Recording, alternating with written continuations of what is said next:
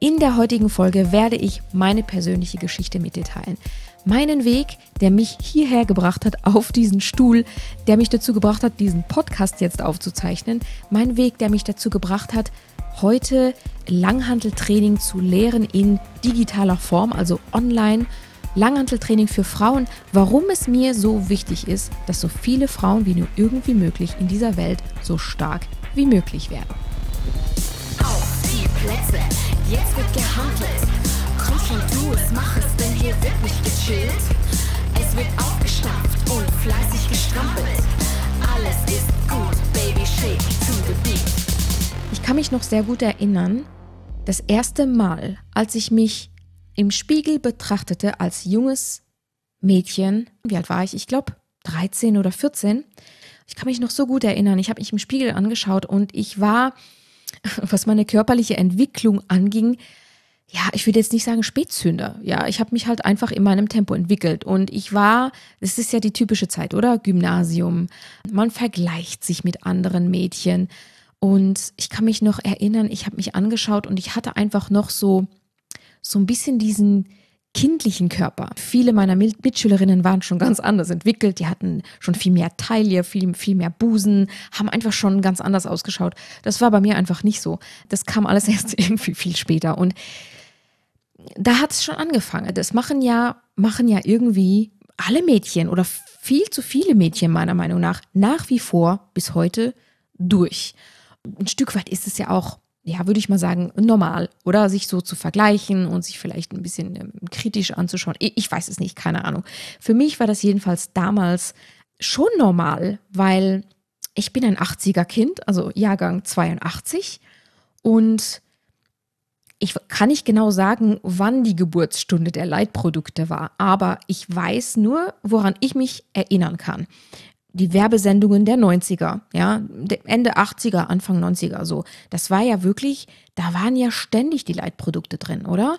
Und, und da ging es ja ständig auch irgendwie um Abnehmen. Da wurden dann, äh, ich kann mich noch erinnern, Slimfast, ja, die Slimfast-Werbung. Äh, du darfst die ganzen Diätaufstriche und Joghurts und, und Geschichten. Und das wurde einem ja damals verkauft, das ist super, damit wirst du schlank, damit äh, lösen wir all deine Probleme.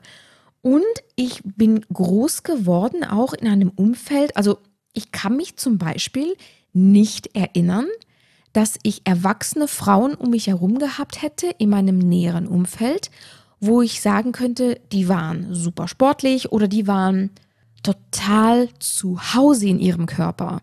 In meinem Umfeld war das so normal, auch in der Familie war das so normal, dass die Frauen, die erwachsenen Frauen in meinem Umfeld irgendwie immer mal wieder auf Diät waren. Die waren immer mal wieder auf Diät oder haben nicht unbedingt positiv über ihren eigenen Körper gesprochen, haben darüber geredet, nein, jetzt muss ich mir wieder größere Hosen kaufen, äh, meine ganzen Hosen passen mir wieder nicht mehr, jetzt gehe ich zu den Weight Watchers und so, das war irgendwie so, so, so omnipräsent, das Thema. Mein Fokus war wahrscheinlich auch darauf gelenkt, ich weiß es nicht. Ich weiß nur, es war omnipräsent, das Thema und es war so eine Normalität, dass man abnehmen, also dass man irgendwie auf Diät ist und dass Menschen zunehmen und dann wieder Diät machen, um wieder abzunehmen. Ich hielt es für normal, also nicht nur bei Frauen, auch bei Männern. Ich hielt es für ein normales Phänomen, was irgendwie früher oder später alle Erwachsenen betrifft.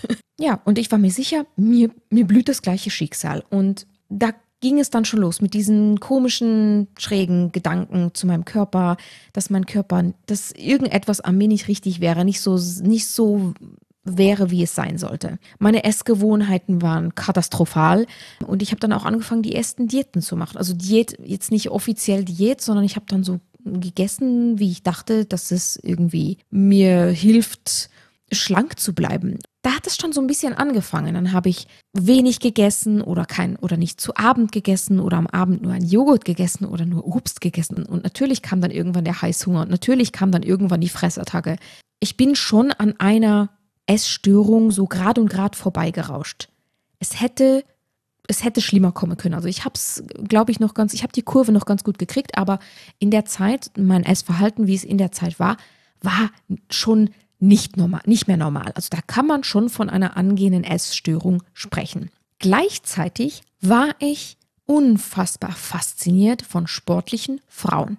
Ich selbst war als Kind oder als Jugendliche nie in einem Sportverein oder in irgendeiner sportlichen Einrichtung das war einfach nicht mein Weg. Es ist nicht, als hätte ich nie gedurft oder so, aber mein Weg, ich habe andere Wege eingeschlagen. Ich hatte andere Hobbys. Ich habe äh, Klavier gespielt, was ich auch bis heute nicht bereue. Und Harfer habe ich gespielt und äh, einfach andere Sachen gemacht. Das Einzige, was ich an Sport, sage ich jetzt mal, gemacht habe, weil ich, ich habe Reitunterricht genommen. Das war so die einzige körperliche Aktivität, die da war. Aber jetzt so was in Form von ich sage jetzt mal Kampfsport oder Basketball oder sonst was in die Richtung Turnen, Ballett, habe ich nie gemacht fand es aber immer hoch faszinierend und ich hatte dann später mal im Gymnasium, äh, war ein Mädchen, kann ich mich erinnern, bei mir in meiner Schulklasse. Ich habe sie vergöttert. Ich habe sie heimlich vergöttert. Sie war erstens, also in meinen Augen, das schönste Mädchen, was ich je gesehen hatte. Und sie machte Karate, glaube ich. Ich glaube, es war Karate. Also ich mir ebenfalls eine Kampfsportart. Und man hat es ihrem Körper auch angesehen. Und ich habe sie beneidet. Ich wollte so sein wie sie, aber gleichzeitig waren da die Glaubenssätze. Nee, nee, Conny, du bist, nee, du bist die unsportlich. Ich war auch. Ich war auch so unsportlich, wie ich dachte, dass ich wäre. Ich bin ja in Sport zweimal sogar, ich bin mir nicht mehr sicher, aber auf jeden Fall bin ich durchgefallen mal in Sport oder habe halt ungenügend bekommen. Ich hatte einfach den Stempel, die Brillenschlange oder halt die liebe, süße, nette, intelligente, mit den guten Noten, die Streberin in ihrem Karohemd. Das mit dem Karohemd ist eine der wenigen Sachen, die bis heute geblieben ist. Ich hatte damals schon, das können meine Mitschüler bestätigen, eine Schwäche für karierte Hemden. Ich hatte so ein kariertes Hemd, das hatte ich irgendwie ständig an. Anyway, bevor ich allzu sehr abschweife, ich war fasziniert von sportlichen Frauen und ich wollte unbedingt so sein wie sie. Eine von meinen Freundinnen, mit der ich äh, in der Zeit viel Zeit verbracht habe, die ging damals schon in so ein Tanz-Fitnessstudio, Tanz-Fitnessstudio. Und die hat mich dann ziemlich lange überredet, also hat ziemlich lange auf mich einreden müssen. Ich habe es so aussehen lassen, als würde es mich nicht interessieren, als würde ich das doof finden. Aber ich habe mich nicht getraut. Ich hatte viel zu viel Angst, mich dort zu zeigen und mich dort zu bewegen. Irgendwann hatte sie es dann doch geschafft. Ich bin dann mitgegangen. Ich kann mich noch erinnern, einer der ersten Kurse. Ich glaube, ich konnte eine Woche lang, ich konnte eine Woche lang nicht ordentlich auf dem Klo sitzen. Das war einer dieser klassischen mm, Total Body Workout Geschichten mit so, ja, halt rosa Babyhandeln, wo man 100 Mal Schuld äh, Seitheben gemacht hat und sowas und 75 Mal Air Squats. Naja, ich hatte auf jeden Fall einen mordsmäßigen Muskelkater. Dann wurde dort in dem Studio etwas angeboten, wovon ich heimlich geträumt hatte, wirklich es mal machen zu können. Damals war ja das Tabo total populär. Da wurde dann in dem Fitnessstudio tatsächlich auch Tabo angeboten.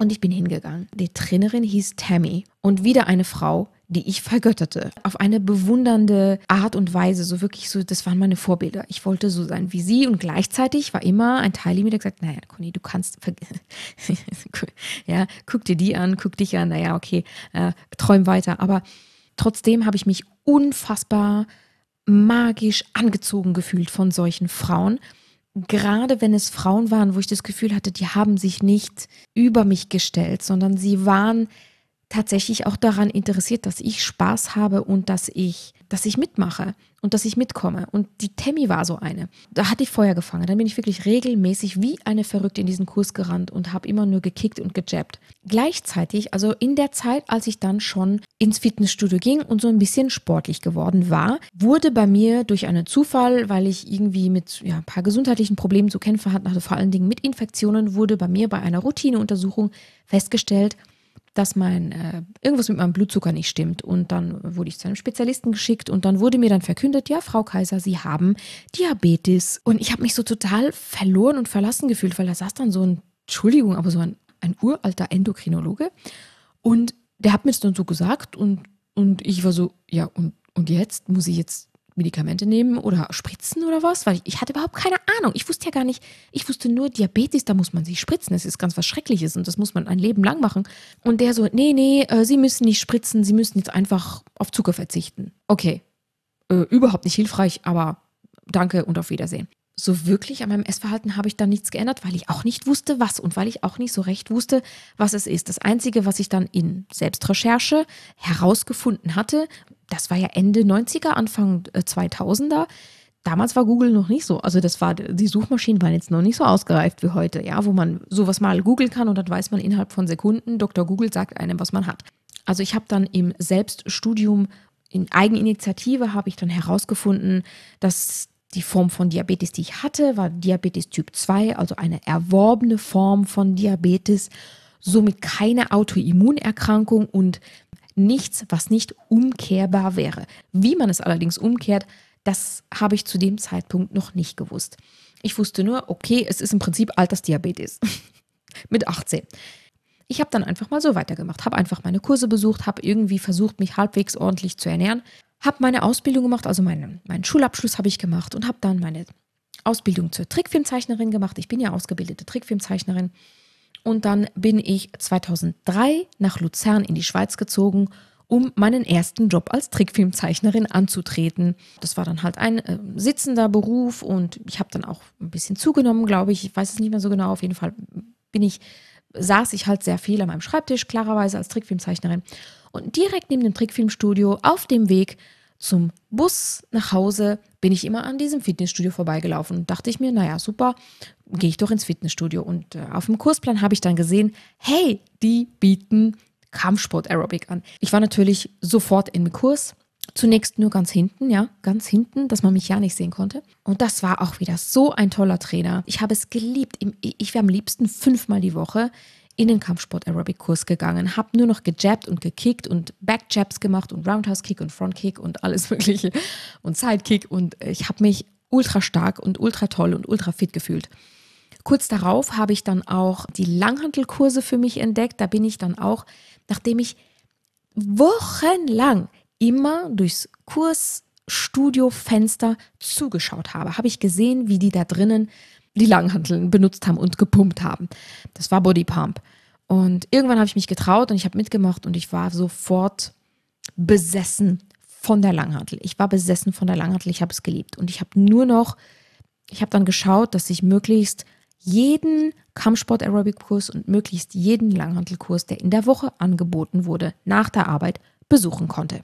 Mein Selbstbewusstsein wuchs. Ich wurde immer besser. Ich konnte die Bewegungen des Trainers immer besser nachahmen. Und da gab es so gewisse Frauen, die hatten ihren festen Platz. Die waren in der ersten Reihe. Und das wusste irgendwie jeder. Das war so ein unausgesprochenes Gesetz, dass man sich ja nicht auf den Platz von dieser einen Person hinstellen soll. Es sei denn, die Frau ist vielleicht abwesend oder so. Aber die hatten so ihre fixen Plätze und ja, das war einfach tabu. Ja, so jeder hatte so seinen festen Platz in diesem Kursraum. Und ich, und das war so ein bisschen so ein Ranking. Also vorne in der ersten Reihe waren halt so die, die Fitten, ja, und die das so richtig toll konnten und die auch gut dabei aussahen. Und mein heimliches Ziel war es, irgendwann da in der ersten Reihe zu stehen, direkt Front Row hinter dem Trainer. Mein Ziel war es immer so, die Bewegungen so perfekt, so toll wie möglich zu machen, sodass es möglichst so aussah, wie der Trainer das vorgemacht hat. Ich weiß nicht genau, wie das war. Irgendwann bin ich so im Ranking immer mehr nach oben gerutscht, ja, immer mehr nach vorne, immer mehr nach vorne. Und irgendwann durfte ich in die erste Reihe. Ja, das war nicht offiziell so, Conny, du darfst jetzt dahin. Das war, ich weiß auch nicht, wie das war. Das war dann so ein bisschen so nonverbale Kommunikation mit Blicken. Ja, war man dann so akzeptiert und ich durfte mich dann da hinstellen. Und ab da war ich immer in der ersten Reihe. Der Trainer kam nicht umhin, ich musste ihm auffallen. Und irgendwann war ich dann im Fitnessstudio an der Bar und habe dann irgendwie so einen Elektrolyte-Drink ähm, äh, genossen. Dann irgendwann setzt er neben sich und ich dachte mir so, oh, oh mein Gott, oh mein Gott, das passiert jetzt nicht wirklich, ja. Der Trainer, der Trainer setzt sich neben mich, hat Blickkontakt aufgebaut und spricht dich an. Also so ein Zeitloop-Moment, ja. Ich weiß nicht mehr genau, wie sein Intro war. Es war irgendwas in die Richtung, hey, du machst das super, das sieht toll aus bei dir, irgendwie sowas.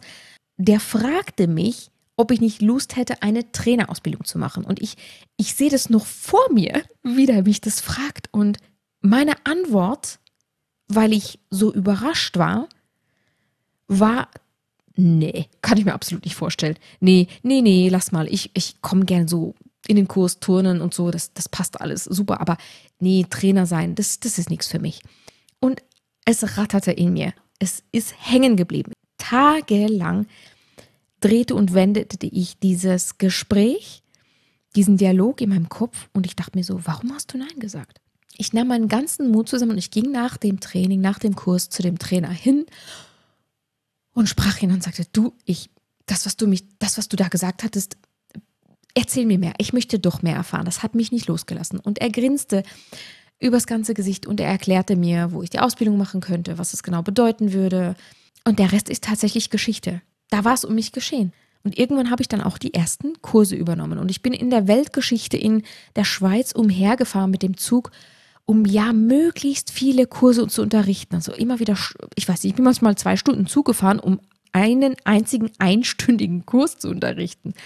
Wirklich viel verdient habe ich dabei auch nicht, aber darum ging es mir nicht. Ich wusste selber noch nicht, worum es ging, aber es ging um irgendwas komplett anderes. Wenn ich Kurse unterrichten konnte, wenn ich, wenn ich diese Bewegung machen konnte, ich fühlte mich einfach total zu Hause.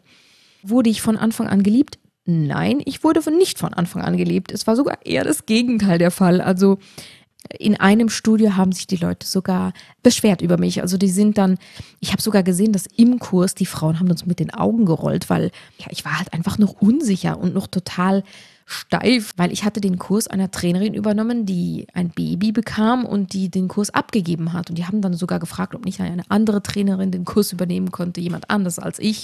Es war einerseits furchtbar für mich und andererseits aber auch ein ich weiß auch nicht, warum mich das so angetrieben hat. Es war so dieses jetzt erst recht, jetzt erst recht, jetzt erst recht. Ich werde es euch zeigen. Ich kann das. Ich weiß das. Ich weiß nicht, wo das herkam. Ich kann nur sagen, wenn dieser besagte Trainer mich damals nicht angesprochen hätte. Es war nicht nur die Tatsache, dass er mich angesprochen hatte, sondern es war die Art und Weise, wie er mich anschaute. In, in seinem Blick so ein, ich glaube an dich. Da, da gab es gar nicht die Frage, ob er dachte, dass ich das kann oder nicht da war so ein Vertrauen in diesem Blick und so einen Blick hatte ich eigentlich noch nie in der Form empfangen. Der hat mich angeknipst. Und das war dann in den Jahren darauf auch einer meiner Hauptantriebe. Ich wollte andere Menschen auch so anknipsen. Ich wollte andere Menschen auch davon überzeugen, dass sie zu Dingen in der Lage sind, von denen sie selbst nie gedacht hätten, dass sie sie könnten. Und dieses Anknipsen, diesen Glauben in andere Menschen, den wollte ich unbedingt weitergeben, weil das, was dieser Trainer damals für mich getan hatte, das werde ich dem nie vergessen. Für ihn war das wahrscheinlich gar keine große Sache und ich glaube nicht, ob der weiß, was das für mich damals bedeutet hat. Es gab später dann noch weitere Schlüsselpersonen, die mich nochmal genauso beeinflusst haben. Aber er war so, ja, er war so der Erste, der erste Mensch, der mich so gesehen hat. Es folgten dann vier, fünf Jahre, in denen ich nonstop Kampfsport Aerobic unterrichtet habe, wie eine Bekloppte. Es gab nichts anderes für mich.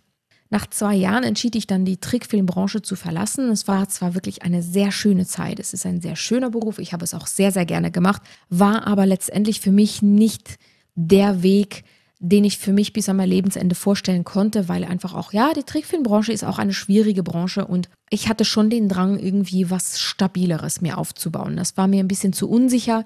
Ich entschied mich dann, eine weitere Ausbildung zur Grafikdesignerin zu machen und da verschlug es mich dann nach Innsbruck an die Werbedesignakademie. Als ich dann in Innsbruck mal angekommen war und meine Ausbildung gestartet hatte, war eine der ersten Sachen oder eins der ersten Dinge, was ich machte in Innsbruck, ich suchte mir sofort umgehend einen Job in einem Fitnessstudio. Mir war wurscht, in welchem Fitnessstudio, einfach ein Fitnessstudio, in dem ich Kurs unterrichten konnte. Ich fand dann auch ein Fitnessstudio. Gut, es war nicht, es war nicht unbedingt das Fitnessstudio meiner Träume, es war eher was Kleineres. Ich wurde dort auch herzlich aufgenommen und ich durfte dort vor allen Dingen, das was mir am allerwichtigsten war, mein Kampfsport Aerobic unterrichten. Somit war ich dort angekommen und ich war einfach glücklich, dass ich das machen konnte, was ich wollte. In dem Fitnessstudio wurden auch Langhantelkurse angeboten von der Chefin persönlich und die wurde dann irgendwie krank. Ich glaube, sie hatte irgendwie eine, ein Rückenproblem. Und die kam irgendwann auf mich zu und sagte, du Conny, ich kann den Langhantelkurs nicht mehr unterrichten, äh, kannst du den übernehmen? Und für mich war aber klar, ich kann das, ich kann das nicht machen, bevor ich nicht eine entsprechende Ausbildung gemacht habe. Ich weiß doch gar nicht, wie man Langhantel unterrichtet. Auf der Suche nach der richtigen Langhantel-Ausbildung habe ich dann auch eine weitere Schlüsselperson, wie ich sie nenne, kennengelernt.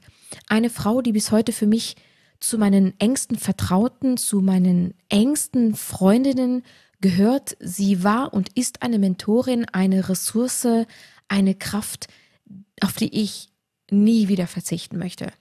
Jedenfalls, sie war damals die Ausbilderin für Iron System Österreich. Sie war Franchise-Nehmerin für Iron System Österreich. Iron System ist das Langhantel Gruppenfitnessprogramm schlechthin in meiner Welt nach wie vor absolut einzigartig und eines der schönsten Fitnessprogramme, was ich mir im Kursbereich vorstellen kann. Dadurch, dass es so toll ist und so einzigartig, ich dachte wirklich, das, das gäbe es schon überall. Tatsächlich war es aber in Tirol noch überhaupt nicht verbreitet. Und ich war eine der ersten Trainerinnen in Tirol tatsächlich als Luxemburgerin, die angefangen hat, Iron System zu unterrichten. Da habe ich angefangen, das Langhanteltraining das erste Mal wirklich auch zu unterrichten und in der Tiefe auch zu verstehen und auch in der Tiefe auch den Umgang mit der Langhantel zu verstehen. Ich fing an, Iron System in dem äh, Studio, in dem ich arbeitete, zu unterrichten und etabliert es dort auch so, wie es sein soll. Also mit diesem Aufbaukurs und dann den äh, fortführenden, fortgeschrittenen Kursen. Zunächst lief das alles super und ich war super glücklich und hatte riesen Spaß und konnte wirklich auch was verändern, auch bei meinen Kunden. Mein Körper veränderte sich auch immer mehr. Mein Körper wurde immer durchtrainierter, also die, wirklich so die Kraft, vor allem die Krafttrainingsreize, weil ich hatte ja, das Kampfsport Aerobic hat schon auch vieles getan, aber es ist halt doch ganz viel Ausdauer. Ne?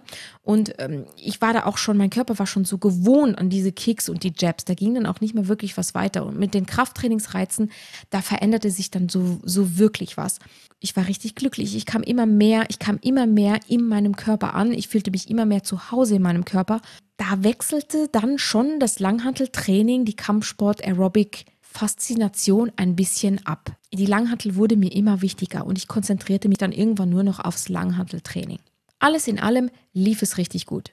Wie das halt so ist, natürlich kam danach aus vielen verschiedenen Gründen nochmal so ein richtiges Tief, ein richtiges Loch, eine Geschichte, die, die mich richtig geprägt hat, die mir wirklich das Herz auch ein bisschen gebrochen hat, die aber rückblickend natürlich wichtig war und dazu geführt hat, dass ich gewisse Entscheidungen traf, die entscheidend waren, die tiefgreifend waren für meinen darauffolgenden Weg, für die Schritte, die ich danach ging, für meine Geschichte, wie sie danach weiterging. Und wie es weiterging, das erzähle ich dir in der nächsten Episode dieses Podcasts. Mit feuriger Seele, deine Conny. Genau so sieht es aus. Hol die Hantelstange raus und dann legen wir auf. Und dann wackelt das Haus. Der Bizeps steht links unter Strom. Die Hantel wird zum Mikrofon.